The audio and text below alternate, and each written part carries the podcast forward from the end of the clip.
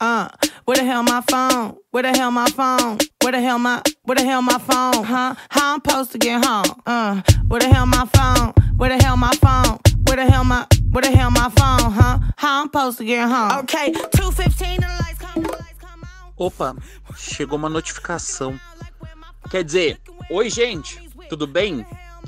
É, me diz uma coisa. Quando você pensa em aplicativos, qual é a primeira coisa que vem na sua cabeça? Com a popularização da internet e o acesso literalmente na palma da mão, os aplicativos se tornaram parte de nossas vidas. É muito provável que você esteja nos ouvindo por um aplicativo de podcast, que tem um aplicativo para troca de mensagens. Aliás, se tiver, já manda esse episódio para um amigo teu. Comida, transporte, banco, enfim. A gente tem aplicativo de tudo quanto é tipo. Mas tem um tipo de aplicativos que sempre aparecem vez ou outra: os aplicativos de paquera. Os aplicativos de encontro ou paquera surgiram com um propósito bem simples: fazer com que as pessoas com interesses em comum se encontrassem. No caso de pessoas LGBTI, isso também significou ter espaços mais seguros para fazer amizades, encontrar aquele ficante, namoro, enfim. Mas como o que acontece nos aplicativos espelha muito do que também acontece na vida real, os encontros e conversas que acontecem nas nossas vidas cotidianas também se repetem nas nossas interações pelo Zé. Hoje, a gente vai conversar sobre o que acontece quando a gente está online e dá match com alguém. Que tipo de experiências a gente tem e o que ela nos faz pensar se vale a pena deslizar para lá ou para cá. Ah, e essa é só a primeira parte da nossa conversa. E para essa conversa, a gente trouxe três pessoas: o Victor, professor de teatro na educação básica de João Pessoa, na Paraíba, o Arthur Arcelino, enfermeiro, que mora no interior de São Paulo, pesquisador do mundo dos aplicativos e da prevenção, e também o José Carlos, da Rede Nacional de Adolescentes e Jovens Vivendo com HIV. Se você está afim, desliza para o lado e bora começar o programa. Seja bem-vinda ou bem-vindo ao Viveração nosso encontro semanal para falar sobre sexualidade, saúde, bem-estar e cidadania. E antes da gente começar, eu queria que vocês é, se apresentassem. Boa noite a todos e todas também, tudo bom?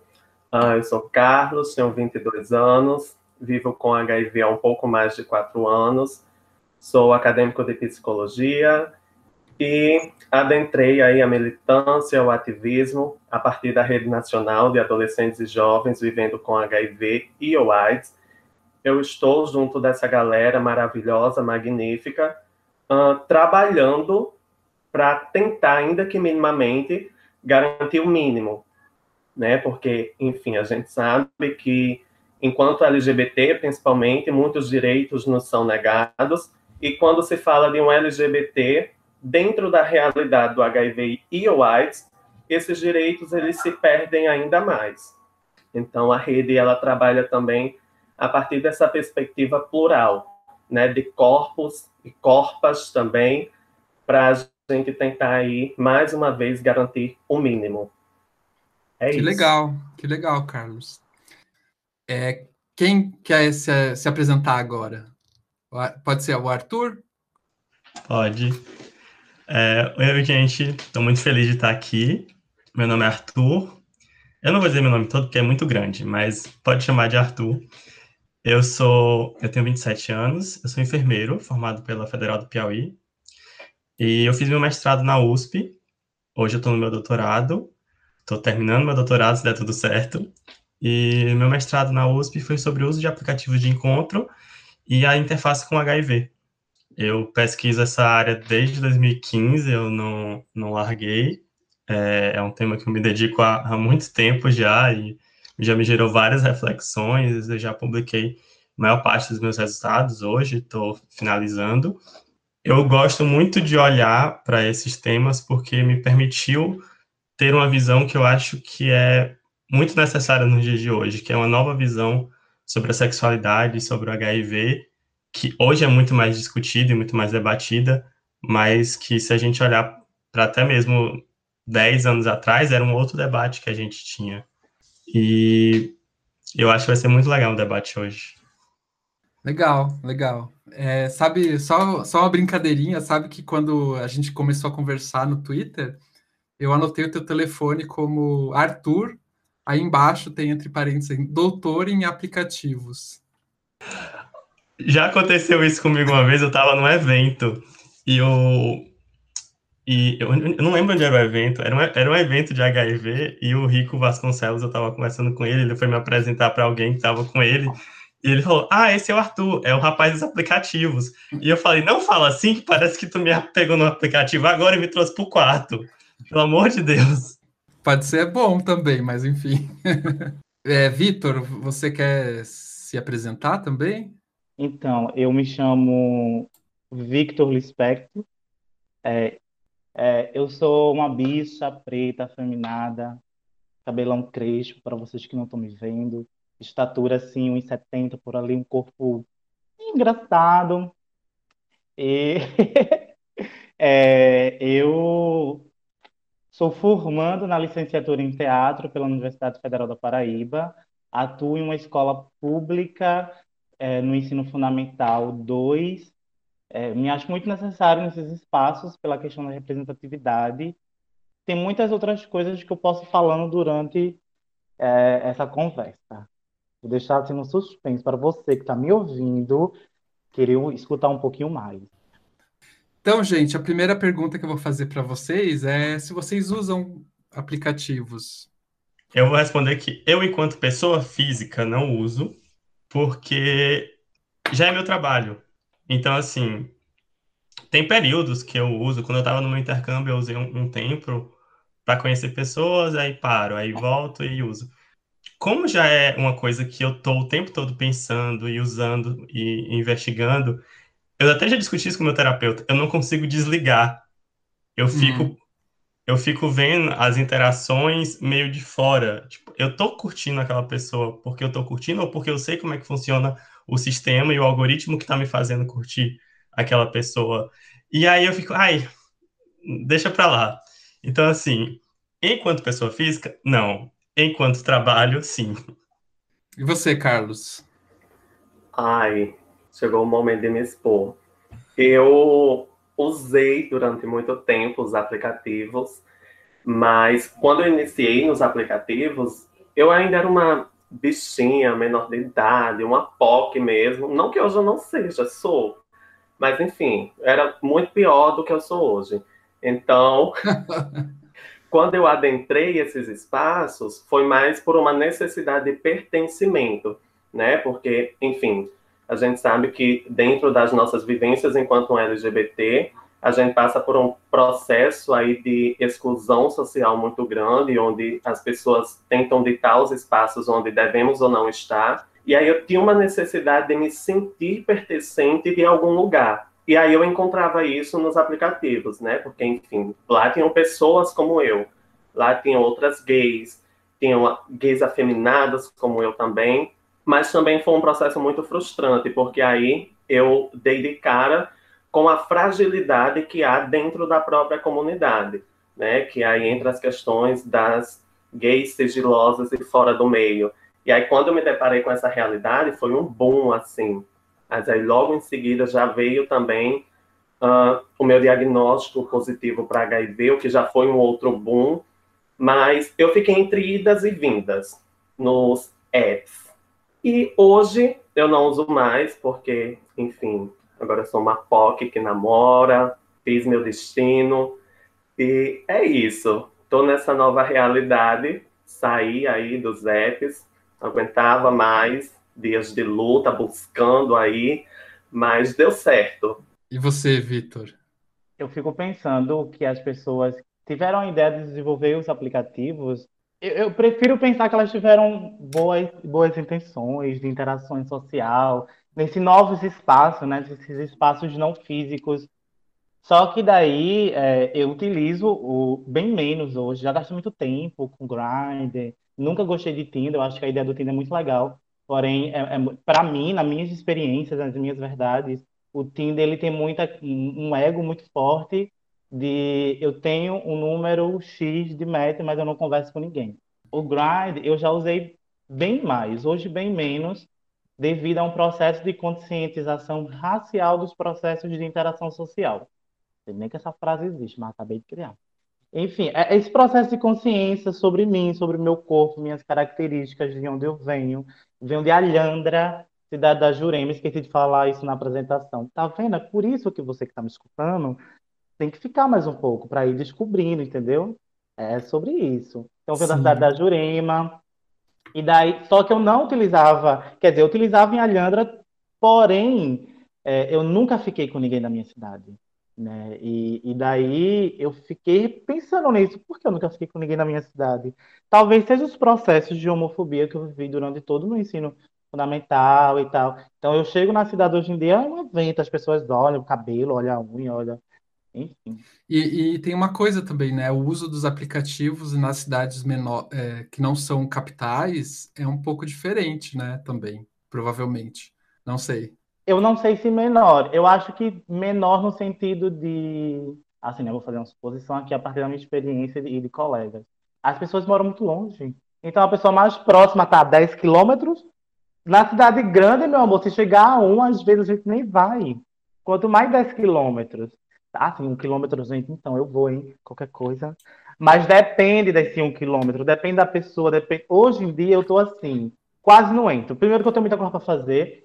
Mas antes eu também tinha muita coisa para fazer, só que eu tava ralado madrugada. Tá, tá, tá, tá, tá, tá, tá.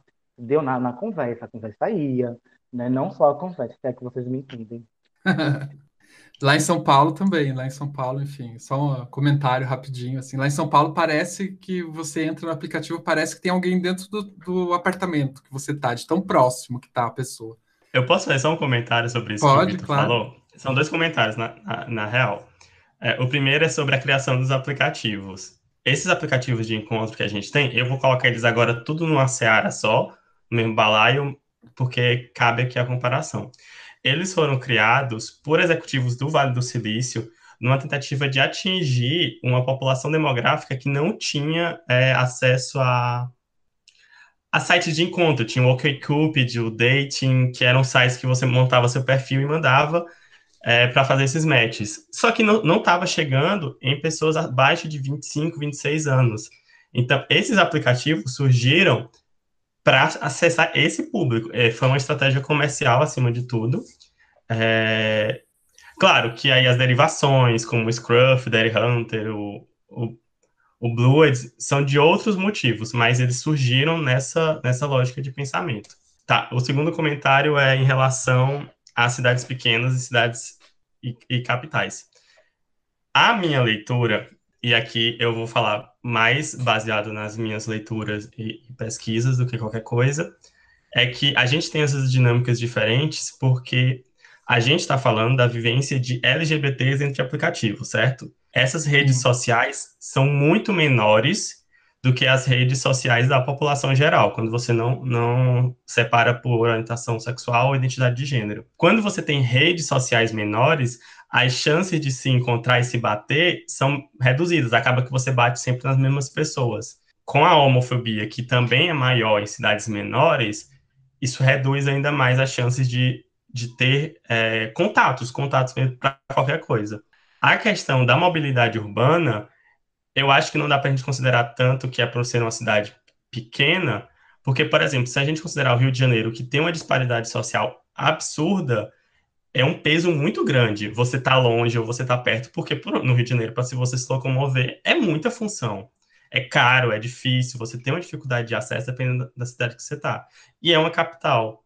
É, então eu penso que é muito por essa distribuição das redes sociais, sabe? Eu, eu moro atualmente no interior de São Paulo, só que é uma cidade muito populosa, com uma população jovem muito grande. Então você tem essa, essas redes sociais o tempo todo se renovando, ao contrário de, de cidades é, mais estruturadas, assim. É só para dar um, um, um, contraponto científico com, do relato. Fazendo um adendo aqui sobre locomoção urbana, lá na minha cidade o último ônibus é às 18 horas. Então, sabe, Hum. É sobre isso, assim, o último ônibus, 18 horas. Nossa, gente, sem condições.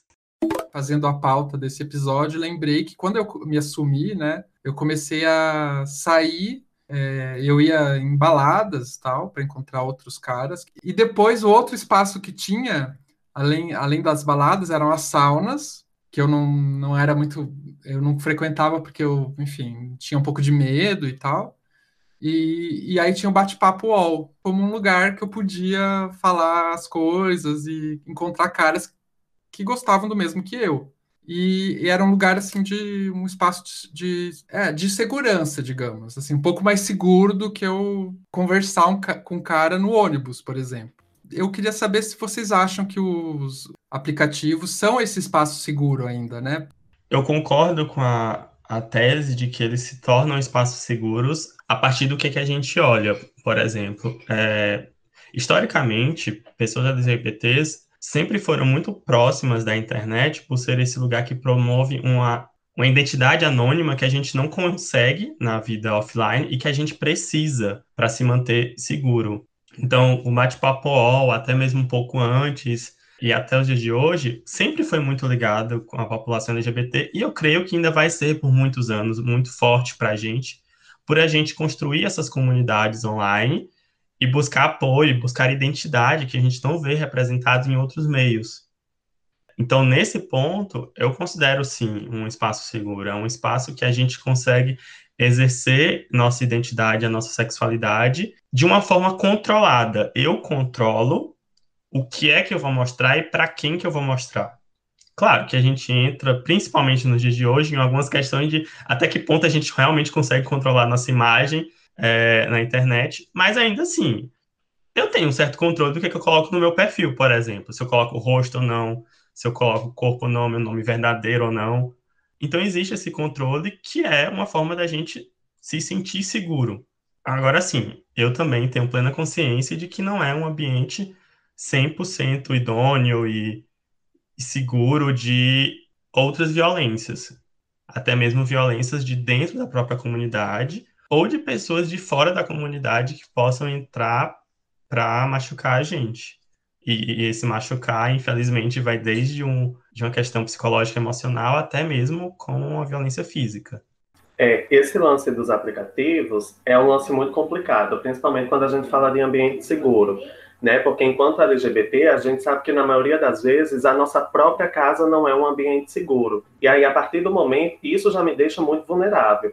Então, a partir do momento que eu adentro esses espaços virtuais, onde eu posso ou não assumir minha identidade, quem de fato eu sou, ou eu posso esconder tudo isso, eu posso ser uma nova pessoa, isso ainda me deixa muito mais vulnerável, né? Porque, enfim, eu tô ali na internet e cada um pode ser quem quiser ser.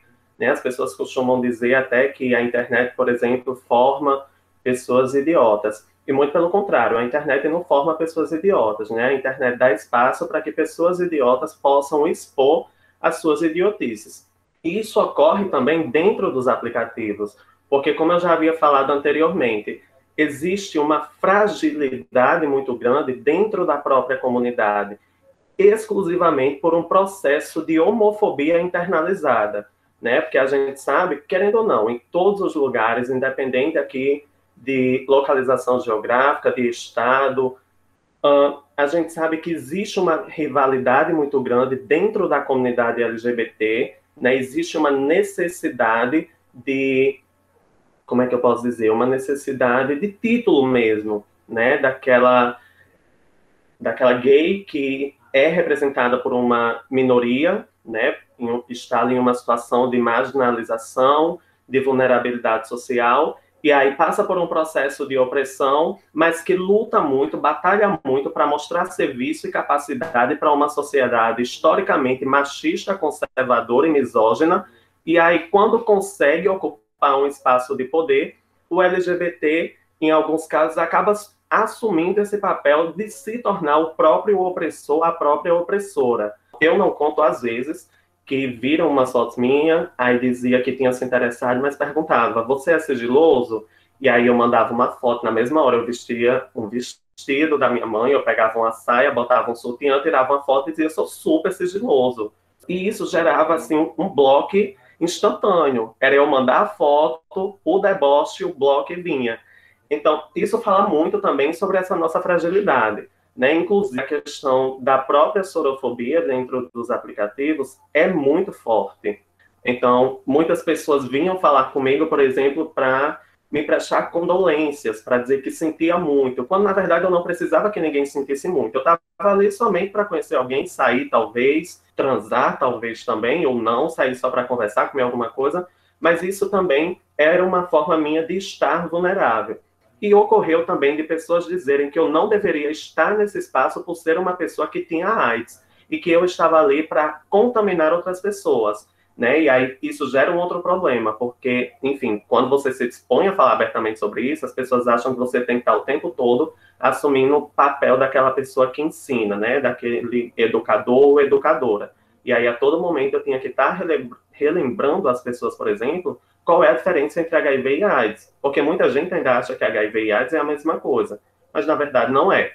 Então, assim, os aplicativos é um ponto inicial, é um ponto de partida para as nossas vivências enquanto LGBT, mas a gente precisa tomar muito cuidado porque nós já vivemos um processo de vulnerabilidade muito forte, inclusive vulnerabilidade para dependência afetiva. A gente cresce nessa dependência afetiva e aí uma situação que a gente não espera que ocorra num aplicativo desse pode ser um gatilho para um desfecho uh, horrível, né? A gente sabe que, enfim, a todo momento nós estamos estatística, principalmente quando a gente fala de uma guia afeminada, e aí mais uma vez eu ressalvo que, embora sejamos alguns gays afeminados, dependendo da nossa cor da pele também, infelizmente, isso nos coloca em um papel ainda mais vulnerável, né? A gente sabe que, enfim, os acessos aos espaços, eles ainda têm essa deliberação a partir da cor da pele também, o que é muito triste para a história do nosso país, né? Mas enfim, esse é um fato histórico. Então, eu acho que os aplicativos eles são lugares importantes, sim, principalmente para esse processo de socialização, para que a gente consiga pertencer a algum lugar. Ai, gente, eu achei que eu ia ser o alívio cômico do, do rolê, assim, eu ia ah, fazer um negócio aqui, uma fala e tal. Aí, de repente, representatividade, segurança, encontro, afeto, e a questão de ensinar, e gatilhos aqui, meu coração chega a tá tudo, tudo, tudo, tudo. Um cabaré, né? Uma escola de samba. Eu vou dar uma resposta meio emboluada, assim, porque, né, é a força da emoção. Augusto, por favor, faz a pergunta de novo, porque eu já estou longe, eu já estou em outro lugar aqui. É, eu perguntei se, se vocês acham que se os aplicativos são esse lugar de segurança ainda, que é, né? Eu sou, eu sou, ah, obrigado. Eu sou contemplado com muita coisa que os meninos falaram, Carlos e Arthur. Enfim, para não tentar ser repetitivo. E daí, para, pela minha experiência, assim, eu percebo muita coisa, a questão da muitas variáveis. Essas variáveis, por exemplo, se dão pelo fato de eu, um homem, 24 anos para vocês que ficaram até agora, gay, né, assumido e tal. Eu nunca, primeiro, eu nunca gostei da palavra assumir, se assumir, mas isso aí é para um outro episódio, gente, não perca representatividade. A maioria das pessoas que estão no aplicativo se colocam um corpo super malhado, é, um corpo padrão e um corpo branco. Eu acho que é seguro até certo ponto, como os meninos falaram. Porém, não é muito seguro, porque assim, a pessoa pode ter uma fidelidade incrível de fotos super verídicas, de conversas de horas e de dias. Gente, só assim, lá lembrando que Gride não tem dias não, viu? É mais, é mais momento. É, só que a pessoa pode ser fake. Né? Eu já tive, por exemplo, nudes meus sendo circulado no Grindr. Um amigo falou assim: Amigo, isso aqui é tua foto, né? Eu disse: É, tem um menino usando no Grindr. Aí eu, ai, é isso. Essa é a questão da segurança, né? Então, eu tenho adotado alguns mecanismos como chamada de vídeo. Né? Então, se eu quero re realmente encontrar alguém de alguma plataforma virtual, eu faço uma chamada de vídeo. Então, tipo assim, no, um fake ele não faz chamada de vídeo, gente. No máximo ele faz uma, uma, ligação, mas ele não faz chamada de vídeo com o rosto aparecendo assim em boa luz e tal. Ele não faz isso. Afeto. Aí Carlos falou assim: Nossa, então, quando a gente quer encontrar uma pessoa para sair, comer uma coisa e tal, essa opção não existe para mim. Essa opção, ela nunca existiu e eu só consigo perceber isso depois que um menino me chama para sair sem intenções sexuais. E eu fiquei assim, sabe aquela sensação de filme de adolescente bem bobinho, que, que tem a adolescente que fica nervosa, que não sabe o que vai falar, que, que, fica um pouco trêmula, que tem um pouco de vergonha, sabe? Foi a minha sensação com 23 anos, 24 anos. E, e são negações, a, a negação do espaço mesmo, a negação do afeto para esse corpo preto dessa bicha feminada, que usa um batonzão mesmo, que usa uma unha, né? Às vezes ela não quer performar a feminilidade, às vezes ela quer performar a masculinidade. Mas mesmo dentro da performance da masculinidade, a feminilidade, feminilidade ainda existe. Né? Não, não tem para onde correr, não tem para onde correr. Eu tiro o batom, eu tiro a unha, eu tiro a unha, não, minha unha é original. Eu, eu tiro o esmalte, mas enfim, a feminilidade está lá. E sobre esse lugar de ensinar, o fato de eu ser muito aberta, assim, é, cansa, né, gente? Fazer essa linha de mediação, às vezes, fazer essa linha, ó, então, essa fala que você está falando, é, isso aí que você está falando, esse comportamento é racista, sabe? É, isso, isso, aí tem uma, uma, um quê de afeminofobia, de capacitismo, enfim, entre outras coisas mais. Não, eu só ia de fato comentar e reforçar né, a fala aí do Victor uh, da questão de ser uma pessoa preta dentro desses espaços. Né? Eu tenho amigos pretos que adentraram esses espaços e, de fato, uh, eles não tiveram a oportunidade de ter esse diálogo pelo diálogo ou desse encontro para além do sexo, né? De ser uma coisa ali só um momento a dois mesmo. Porque, de fato, existe uma erotização muito forte do corpo negro, né? Existe aí uma sexualização em cima do corpo negro. E isso reflete muito também o nosso modelo de sociedade, né? Que a nossa sociedade machista, ela é pensada para ser mantida assim. E isso reflete também dentro da nossa comunidade. E aí eu reforço mais uma vez a importância de que nós possamos reconhecer nossos lugares de privilégio dentro da sociedade ainda que enquanto pessoas pertencentes a grupos que estão em uma situação de maior vulnerabilidade social. Mas, de fato, eu super entendo o que o Victor traz e fico muito triste porque eu vejo pessoas próximas passando por isso também. E é, de fato, lamentável. Carlos falou, eu entendo muito bem o que Vitor fala, e eu fico muito triste com, com isso que acontece, lá, lá, lá, lá. E daí, Carlos, e, na verdade, Carlos não, pessoa que está me ouvindo, né? Você aí. Então, às vezes a gente não entende, a gente imagina. E tem, tem também um rolê que eu aprendi com a Jamila Ribeiro, assim, uma amiga minha, né? Que eu, eu sempre estou ali lendo ela, assim, tranquila, em alguns momentos. E ela fala que a culpa, ela não adianta de nada, assim, sabe? Tipo, ah, eu sou contra a gordofobia. Sinto culpa porque as pessoas é, sofrem por gordofobia. Mas o que eu faço para reduzir a gordofobia? Quais são minhas atitudes? Eu sou uma pessoa anti-gordofóbica? Eu sou uma pessoa antirracista? Eu sou uma pessoa, uma pessoa antissorofóbica? Né? Não adianta só eu ser, não adianta só a minha ação com o outro não ser. Enfim, eu estou confundindo aqui os conceitos, mas eu acho que deu para entender o que eu tô, o que eu falando. Eu visivelmente sou uma pessoa branca e aí muitas vezes quando eu estava no meu processo de desconstrução, que eu ainda estou nesse processo, muitas vezes eu sou questionado pelos meus pares de, ai, mas por que que você tem que lidar com isso se você não é uma pessoa preta, né?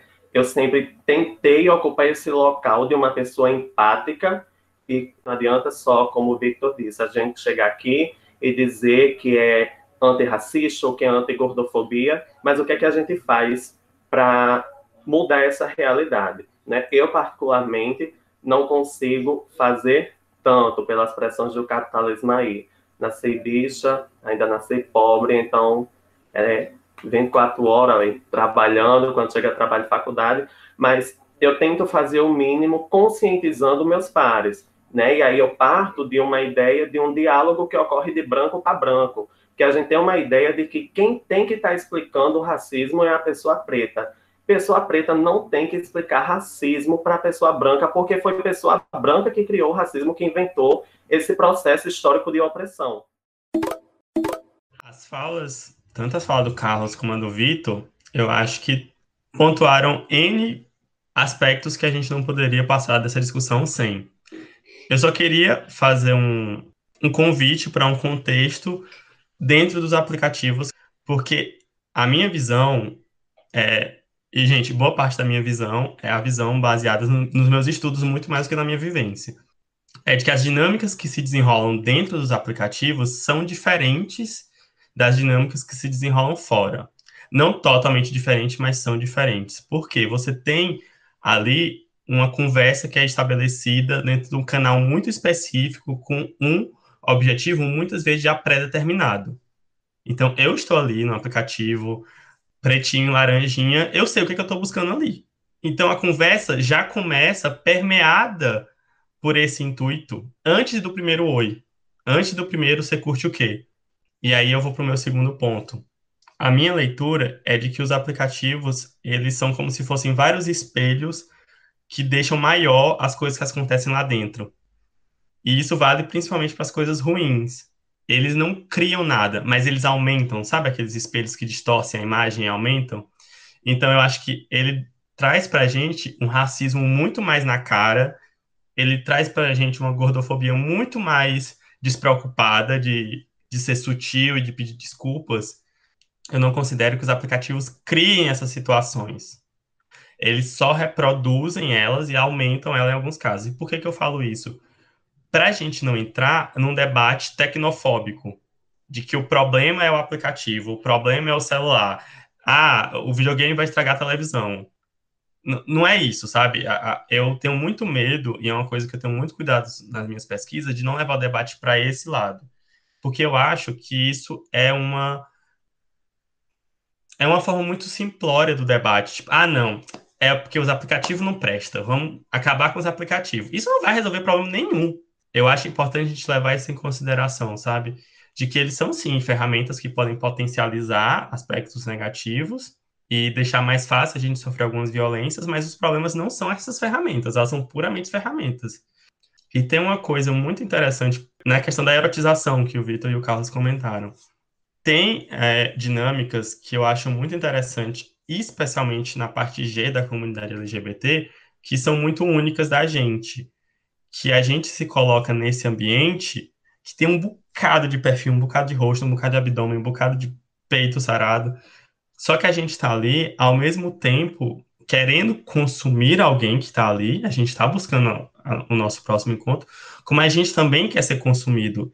E essa dinâmica é extremamente dual e complexa, porque eu estou ao mesmo tempo competindo, como eu também estou atrás, querendo consumir. Então, esse equilíbrio é muito delicado e a gente maneja ele o tempo todo quem está nos aplicativos sem perceber. Como eu tenho uma experiência, como eu sou um pouco mais velho que vocês, eu tenho uma experiência anterior aos aplicativos, né? Então eu me lembro assim que, por exemplo, é, antes dos aplicativos, eu encontrava o cara, conhecia, eu demorava para, por exemplo, a gente ir para a cama. Então tinha uma série de questões ali que iam ser tratadas depois. Então, por exemplo, é, negociação sobre prevenção ao HIV, ISTs, ou até mesmo ativo, passivo, tal. Isso era uma, eram coisas que eu ia descobrir depois, na cama. E os aplicativos, eu tenho impressão, não sei, que tanto a questão do, do das ISTs, a negociação, né, já acontece antes, aparentemente. E tem essas questões aí que você se coloca mais é, um pouco num espaço que, que antes era muito mais, digamos, menos direto e quando não tinha aplicativo. E, e, ali o aplicativo fica quase assim entre. Permite até que você escolha que espaço você quer. Se você quer estar na sauna, no aplicativo sauna ou no, no aplicativo barzinho, enfim, não sei se, se dá para entender o que eu quero dizer. Eu consigo entender o que você está falando. Assim, inclusive, eu tenho dados que mostram isso, que se você olhar a comparação de motivo de uso de aplicativo, ele muda, dependendo do aplicativo, se é para sexo, se é para conversar, se é para conhecer gente. Por exemplo, eu no meu mestrado, eu analisei vários aplicativos. E o Tinder era o único que não tinha associação com sexo. Porque as dinâmicas do Tinder, aí a estrutura do Tinder é diferente. A questão dos matches, a questão dele não ser um aplicativo exclusivamente gay, várias dessas questões estruturais deixam ele mais complicado, sabe? Não é que ninguém esteja lá para sexo, mas não é o principal motivo para eu usar. Carlos falou sobre os dados do Tinder e eu acho que é por isso que eu nunca saí de, com alguém de lá, né? Assim, na, tu tem dados de onde, Carlos? Fala, fala aí. Eu sou Arthur. Ai, gente, é verdade, eu troquei. É porque eu tô assim, olhando, olhando as coisas aqui, ó, na minha mão, que eu anotei que vocês falam. Porque Arthur falou sobre o Tinder. O Tinder não tem, a partir dos dados que ele coletou em determinado momento, ali delimitado, não tinha necessariamente uma associação direta com o sexo. Eu faço. Será que é por isso que eu conto nos dedos das pessoas que eu saí do Tinder? Tipo, três no máximo. Porque o meu corpo não é visto para o afeto eu não gosto do Tinder, não é porque o Tinder é ruim, o aplicativo. É a dinâmica que lá funciona. Né? Então você precisa dar um match, você precisa. Lá, lá, lá, lá. No Grindr, não, você já está online, você já recebe a mensagem na hora. E aí de lá você já vai. Eu, eu acredito fortemente que pode ser isso, porque as dinâmicas, como eu falei, são diferentes e as pessoas também assumem posturas diferentes dependendo do aplicativo que você usa. Então, por exemplo, tem esse boy X e ele tem um perfil no Grindr, um perfil no Tinder e um perfil no Instagram. Se você começar com ele nos três, eu, ele pode assumir uma postura totalmente diferente nos três. Ele vai reagir com você diferente nos três. Inclusive, você pode ter nos três e você pode ter três conversas de teores totalmente diferentes nos três. Por quê? Isso é uma forma da gente otimizar as nossas ferramentas e compartimentalizar até mesmo as nossas reações, emoções e personas para poder aqui, eu estou nesse aplicativo e nele eu quero sexo. Então eu vou falar com você, já marcando uma foda, já com, com esse sexual e mandando uma nude. E eu falei com você no Tinder porque a gente deu match, porque eu vi seu perfil, porque a gente tem três músicas em comum no Spotify. E no Instagram, tipo, não, eu tenho, eu tenho minha mãe adicionado, eu tenho meu pai, eu não vou me expor, eu vou ter um, uma outra conversa, entende? Se for pro Twitter, é pornozão, assim, explícito, né? Aí já é você que tá dizendo, eu vou me manter calado. Você pode ligar pro meu celular a hora que você quiser. A proposta de pé pra você passar o inverno comigo. E se a gente se der bem? passo o verão também. E se a gente se der bem, passo o verão também. Você pode ligar pro meu celular a hora que você quiser. A proposta de pé pra você passar o inverno Em relação à combinação da prevenção ao HIV e outras ISTs dentro dos aplicativos, eu acho que ainda há muito a avançar nesse sentido. Por exemplo, eu me deparo muitas vezes com situações de que a pessoa está ali super interessada, mas por uma necessidade do momento atual em que a nossa sociedade vive, que é uma necessidade imediatista, de estarmos sempre buscando mais prático, aquilo que é mais acessível, e aí eu lembro até de um dos prints, né, que nos foi enviado, falando lá da questão de que o gay é mais prático, isso reflete o nosso modelo de sociedade capitalista. Ou carente, né? Ou carente, aí as dependências afetivas reinando. Mas isso, por exemplo, me coloca em situações onde as pessoas falam comigo, gostam de mim porque veem minha foto e tudo, e aí a pessoa chegava, conversava e depois de muito tempo a pessoa parava para ler o meu perfil. E aí quando lia meu perfil dizia: "Ai, você tem HIV, né?" Isso pessoas já assim que eu considerava no auge da informação, porque geralmente chega e fala: "Ah, eu li lá que você tem AIDS." Né, que legal que você fala abertamente sobre isso. Poxa, admiro muito sua coragem, quero muito ser seu amigo. E aí a gente tem que ser um tanto quanto indelicado, né? E eu já mandava real, eu dizia, ô oh, amigo, muito obrigado, fico muito satisfeito que você tenha visto em mim a possibilidade de ser alguém próximo a ponto de você chamar de amigo. Mas, na verdade, nesse momento eu só queria dar. Eu não queria amigo porque amigo eu já tenho um bocado. E isso instantaneamente, assim, de forma automática, era um bloco, tá? Porque as pessoas, algumas pessoas, e aqui eu não estou generalizando, mas algumas pessoas que estão dentro dos aplicativos, por exemplo, que se deparam com essa situação, acham que a melhor forma de se prevenir é não se relacionando com uma pessoa que vive com HIV. E aí a gente sabe que, a partir da ideia do I igual I, o indetectável igual intransmissível, uma das formas mais eficazes de você se prevenir contra a infecção pelo vírus HIV, especificamente, eu estou falando do HIV, uma das melhores formas de você se prevenir é justamente relacionando-se com uma pessoa que sabe que tem o vírus e que está em tratamento, né? E que já está aí dentro do I igual I, do indetectável igual intransmissível. Porque os estudos já apontam e aí dá essa segurança de que essa pessoa, estando indetectável por no mínimo seis meses, não ocorre mais a transmissão do vírus através das relações sexuais. A gente precisa tomar muito cuidado ainda, sabe?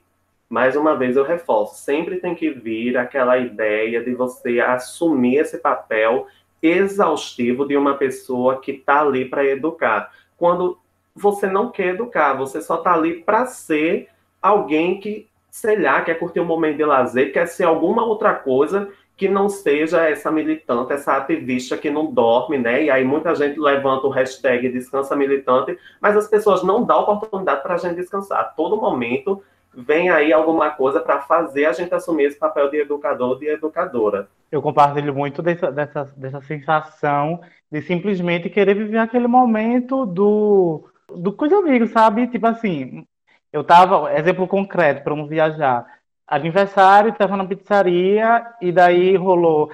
É, mas como assim? É, é branca? Aí, Vitor, eu disse, gente, ó, não tô aqui, só quero comer, espero que o rodízio passe logo, sabe? Meu sabor ainda não chegou. Então, assim, eu acho que ninguém é militante porque quer ser militante, né? Comentário rápido. Gostei, fui embora.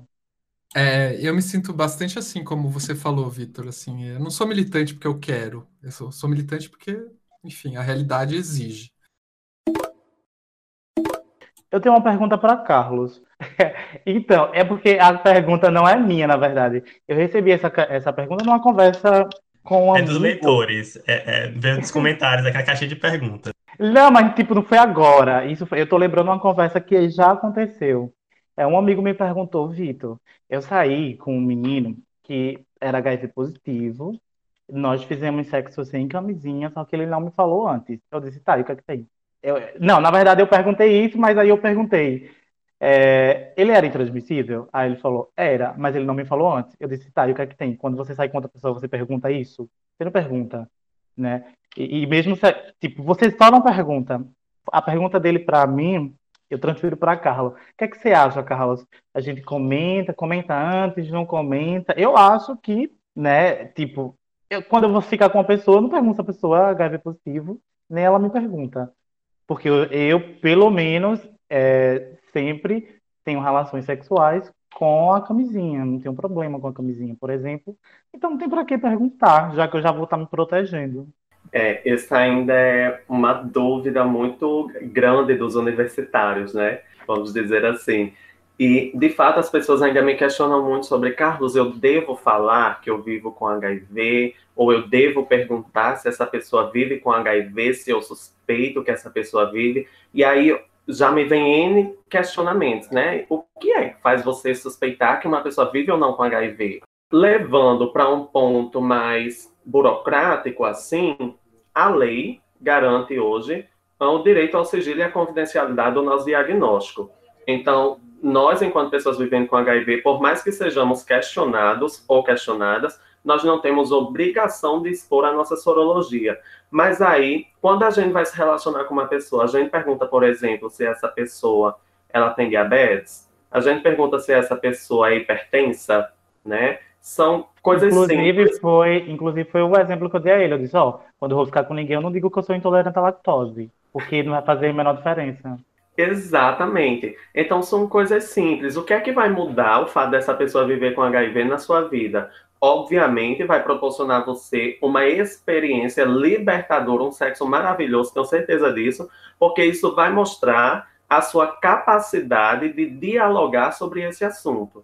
Né? Porque a gente sabe que o maior problema que nós temos hoje é não falar sobre isso. A gente simplesmente se omite por achar que essa é uma realidade muito distante da gente, né? Que acontece com outro e nunca com a gente. Essa foi a minha realidade, inclusive.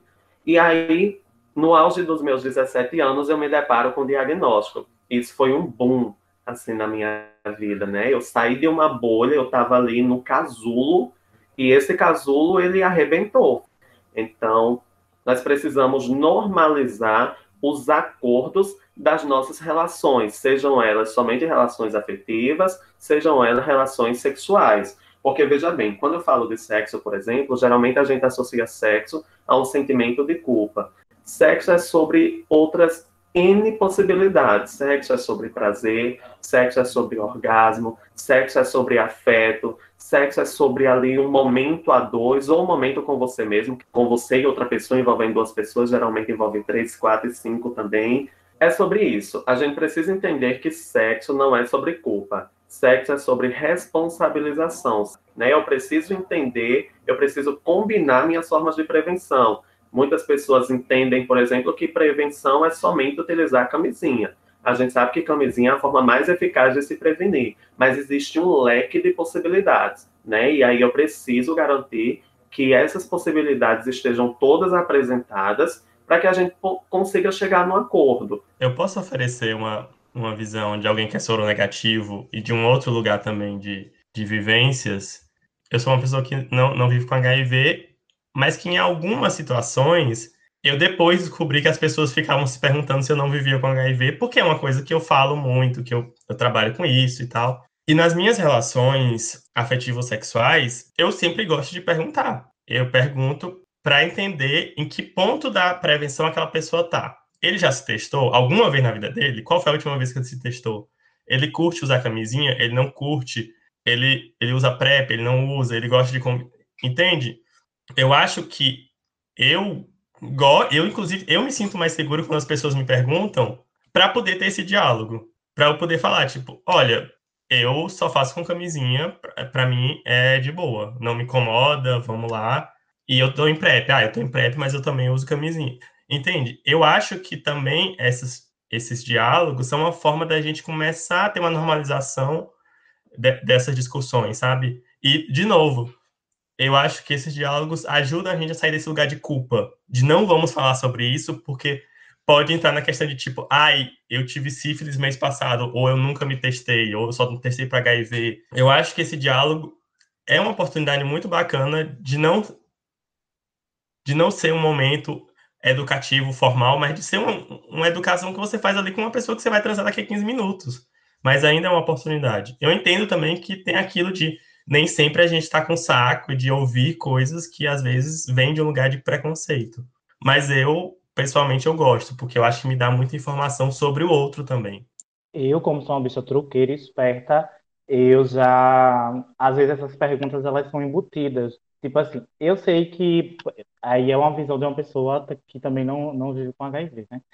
Eu não me incomodo com a camisinha e sei que vou tratar com camisinha porque, enfim, é um método de segurança não só para o HIV, mas para várias outras coisas que, que também que as pessoas não muitas vezes não falam, né? Uma gonorreia, uma hepatite, um, sei lá, várias coisas. Eu pergunto, ô menino, tu transa sem camisinha, tu faz sem, ou sei lá, eu jogo assim alguma coisa como se eu tivesse interessado.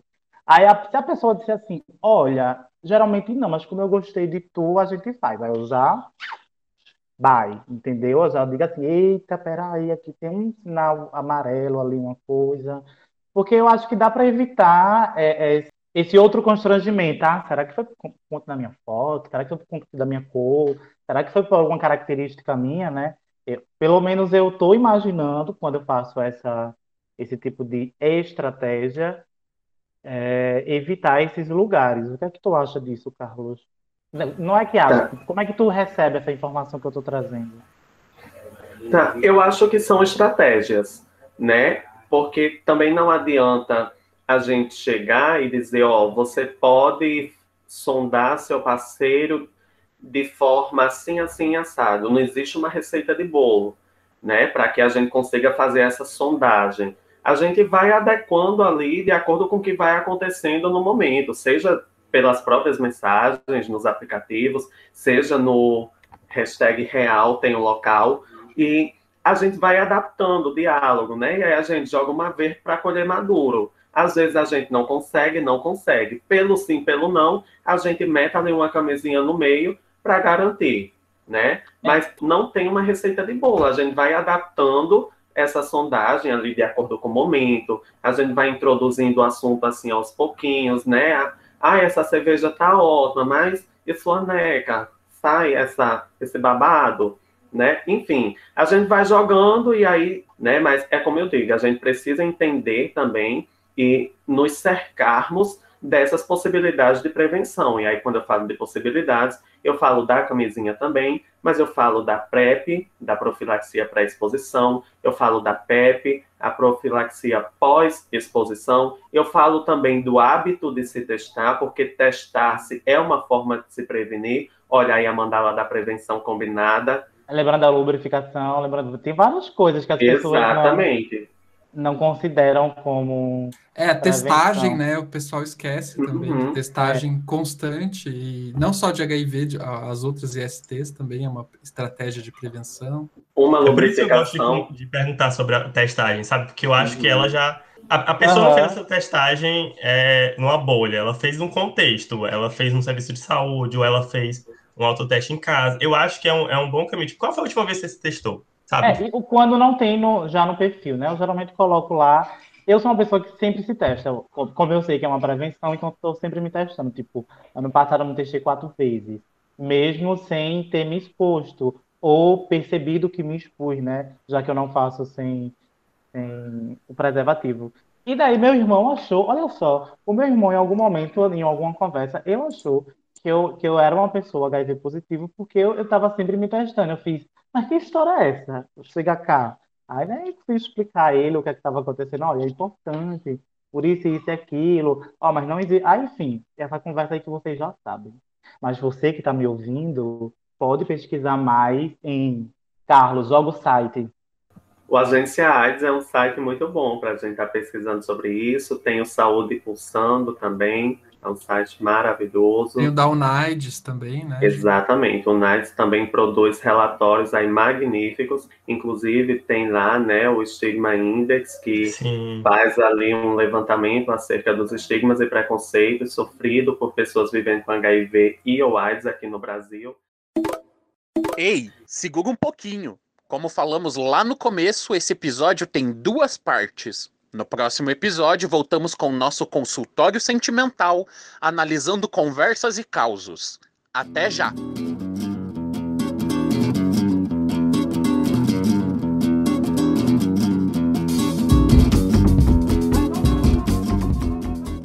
O Viveração é um podcast produzido pela Aliança Nacional LGBTI.